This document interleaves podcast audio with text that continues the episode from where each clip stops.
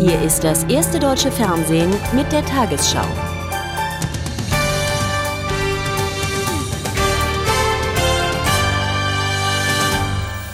Guten Abend, meine Damen und Herren. Der Tarifkonflikt bei der Deutschen Bahn beschäftigt jetzt auch die Justiz. Unmittelbar vor den geplanten Warnstreiks der Gewerkschaft Deutscher Lokführer untersagte das Arbeitsgericht in Frankfurt am Main in einer einstweiligen Verfügung die Arbeitskampfmaßnahmen. Begründet wurde der Beschluss nach Bahnangaben mit so wörtlich der Abwendung unverhältnismäßiger Schäden von dem Unternehmen und seinen Kunden. Die Gewerkschaft, die 35.000 Mitglieder hat, kündigt kündigte Rechtsmittel gegen die Verfügung an.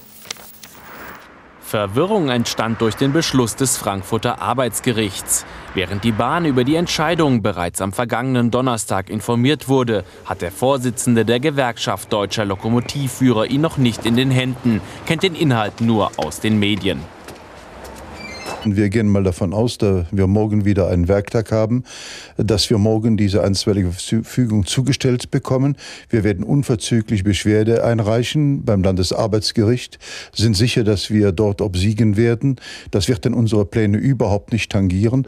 Die Lokomotivführer beharren weiter auf einem Spartentarifvertrag. Genau aus diesem Grunde hat die Bahn die einstweilige Verfügung erwirkt und vorerst Recht bekommen. Mit den Gewerkschaften Transnet und GdBA hat das Unternehmen schon einen neuen Tarifvertrag abgeschlossen. Diesen soll nach Vorstellung der Bahn auch die GDL übernehmen.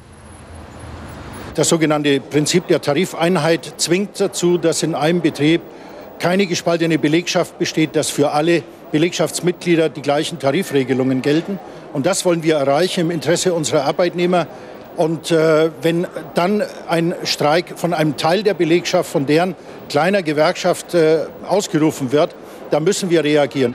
Die Bahnkunden können vorerst aufatmen. Sollte aber die angekündigte GDL-Beschwerde beim Landesarbeitsgericht Erfolg haben, könnte es schon am Mittwoch zu ersten Warnstreiks kommen. Der politische Wiederaufbau im Irak unter der Herrschaft der Verbündeten nimmt langsam Form an. Der ehemalige US-General Garner, der die Übergangsverwaltung leiten soll, nahm heute in Bagdad seine Arbeit auf. Bei den Menschen in Bagdad löst eine US-geführte Verwaltung weiter tiefe Skepsis aus. Der pensionierte General Jay Gardner traf heute Morgen auf dem Flughafen von Bagdad ein. Das Pentagon hatte nur eine kleine Zahl handverlesener Journalisten zugelassen. In seinem ersten Statement auf irakischem Boden sagte Gardner, sein Einsatz als Zivilverwalter des Irak sei auf etwa 90 Tage geplant, er bleibe aber, bis seine Aufgabe erfüllt sei. Als erstes besuchte Gardner die stark geplünderte Yarmouk-Klinik und hatte dort eine kurze Besprechung mit der Belegschaft. Gardner bezeichnet es als seine Hauptaufgabe, die Grundversorgung der irakischen Bevölkerung mit Strom und Wasser wiederherzustellen. Gardners Besuch stieß auf massiven Protest religiöser Gruppen. Sie werfen den Amerikanern vor, den Irak zu einer amerikanischen Kolonie machen zu wollen. Auch bei gemäßigten Bürgern, wie hier auf einem Markt, sind die Menschen überwiegend gegen den amerikanischen Zivilverwalter. Dieser Gemüsehändler sagt, wir brauchen hier im Irak keine Amerikaner. Jetzt sind die fähigsten irakischen Köpfe gefordert und dies ist die Stunde, in der alle Schiiten und Sunniten zusammenarbeiten müssen. Seit heute Abend gibt es in einigen Stadtteilen von Bagdad wieder Strom. Ab Mitte der Woche soll auch die Wasserversorgung durchgehend funktionieren. In Kerbala, einer der heiligen Stätten der Schiiten, versammeln sich in diesen Tagen Hunderttausende von Gläubigen. Befürchtet wird, dass es bei der Pilgerfahrt wegen der amerikanischen Besatzung des Landes zu antiamerikanischen Protesten kommen könnte. Die Schiiten im Irak stellen mehr als 60 Prozent der Bevölkerung. Unter der Regierung von Saddam Hussein konnten sie ihre Religion nicht ungehindert ausüben.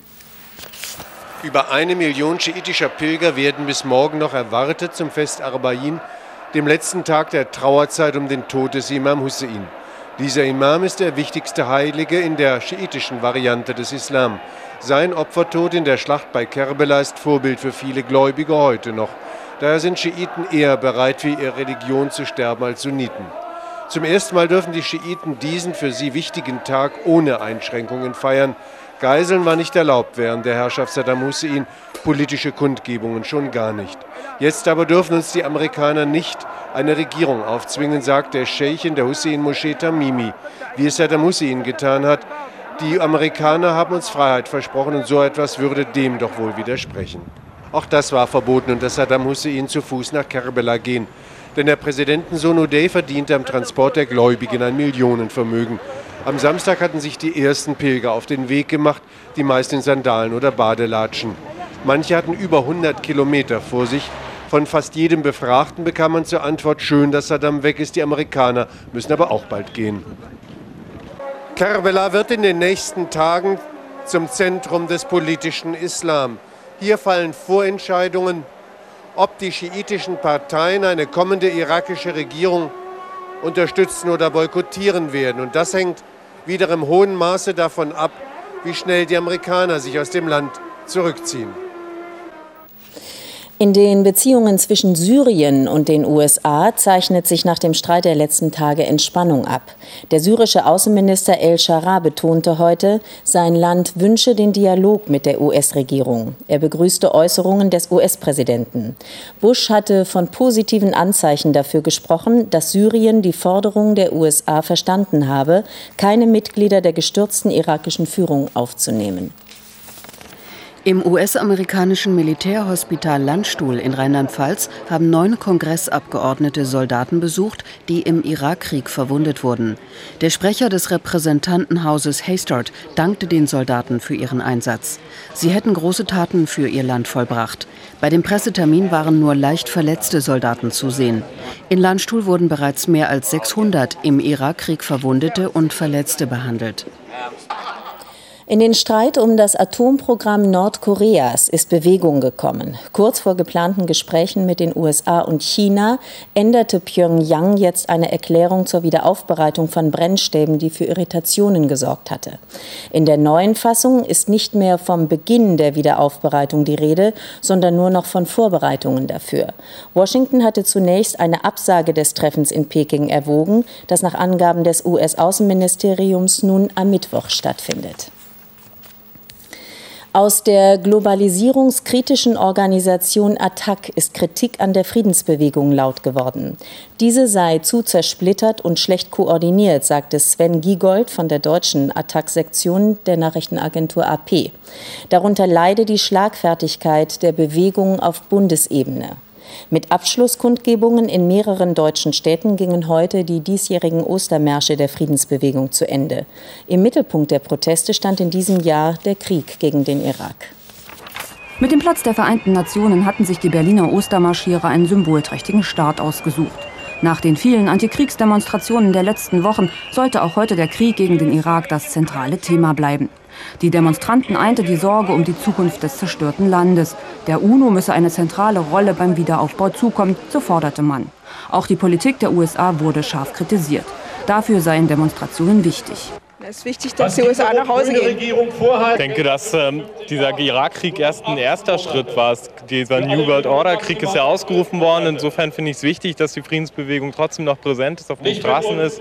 Grundsätzlich finde ich einfach wichtig, dass die Leute, äh, dass es immer noch genug Leute gibt, die den langen Atem haben und darauf bestehen, dass Konflikte anders gelöst werden. Etwa 7000 Menschen versammelten sich in Frankfurt am Main zu einer Kundgebung. Auch hier hatte ein breites gesellschaftliches Bündnis dazu aufgerufen. Bereits im Vorfeld hatten die Ostermarsch-Initiativen damit gerechnet, dass die Teilnehmerzahlen hinter denen der großen Antikriegsdemonstrationen zurückbleiben würden. Doch weil, wie hier in Nürnberg, an zahlreichen Orten über die Ostertage hinweg jeweils Tausende kamen, sind die Organisatoren überall so zufrieden wie in Berlin sind in diesem Jahr weit über 70 Ostermärsche in, der, in Deutschland gewesen. Und ich finde das gut. Wenn man eine große macht, dann trifft, betrifft es eben doch nicht so viele Leute, weil es gehen nicht alle in irgendeine Stadt, um zu demonstrieren. In Berlin klang der Ostermarsch mit einem Frühlingsfest aus, zu dem wieder über 2000 Besucher kamen. Bund, Länder und Gemeinden haben in den ersten drei Monaten dieses Jahres weniger Steuern angenommen als erwartet. Das bestätigte heute das Bundesfinanzministerium. Genaue Zahlen würden Ende der Woche veröffentlicht. Die Zeitung Handelsblatt hatte berichtet, im ersten Quartal dieses Jahres seien 2,9 Prozent weniger Steuern an den Staat geflossen als zur gleichen Zeit im Jahr zuvor. Der Präsident des Deutschen Industrie- und Handelskammertages Braun fordert, die geplante Abgeltungssteuer zu ändern. Der Steuersatz auf Kapitalerträge solle von 25 auf 10 Prozent gesenkt werden, so Braun, wenn das Geld in mittelständische Unternehmen investiert wird.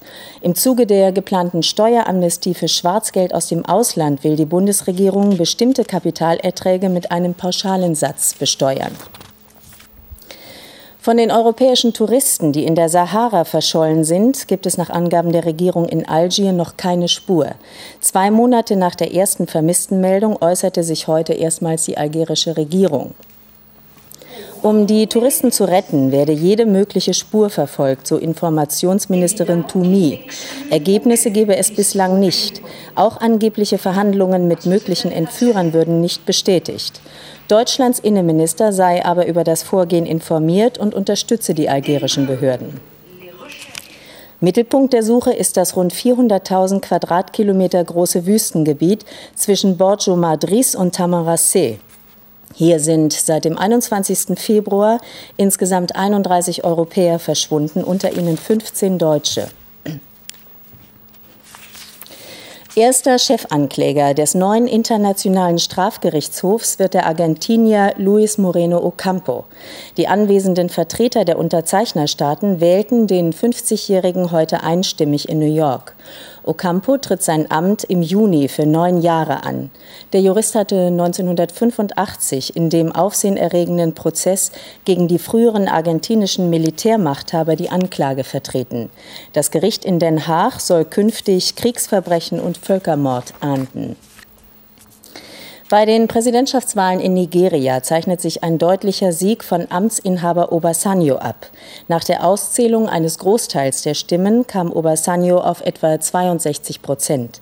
Der stärkste Herausforderer kam auf nur 30 Prozent.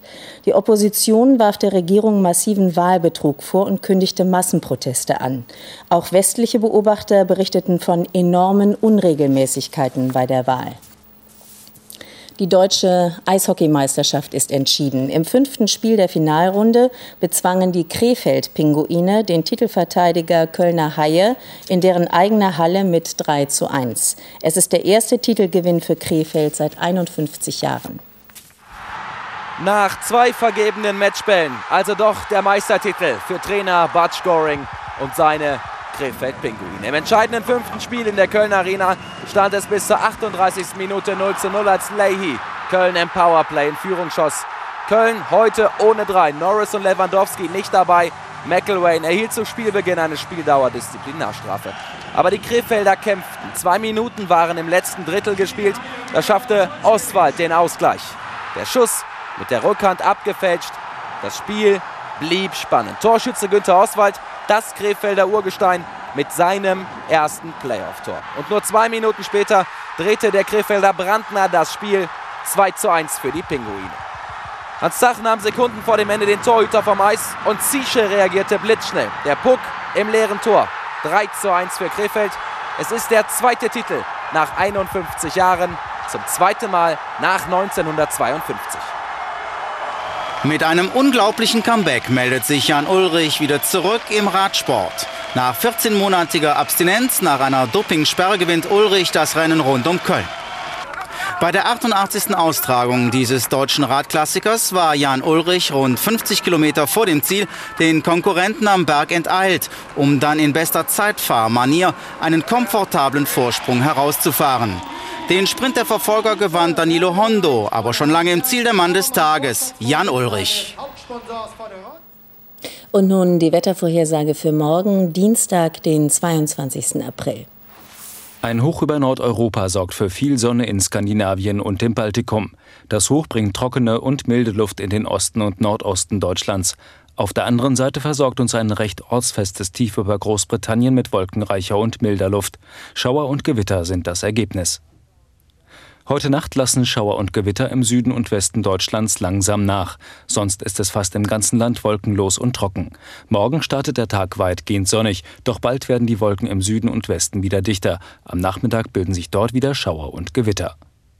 Der Wind weht im Norden mäßig bis frisch aus Ost, im Süden eher schwach, meist aus Nordwest, in Gewitternähe zum Teil stürmische Böen. Heute Nacht sinken die Temperaturen auf 11 Grad im Ruhrgebiet und erreichen 4 Grad am Alpenrand und in Ostbayern. Morgen erwärmt sich die Luft auf Rügen nur auf 12 Grad. Allgemein wird es nicht so warm wie heute, 15 bis 22 Grad. In den nächsten Tagen Wechsel von Sonne und Wolken, dabei einzelne Schauer und Gewitter.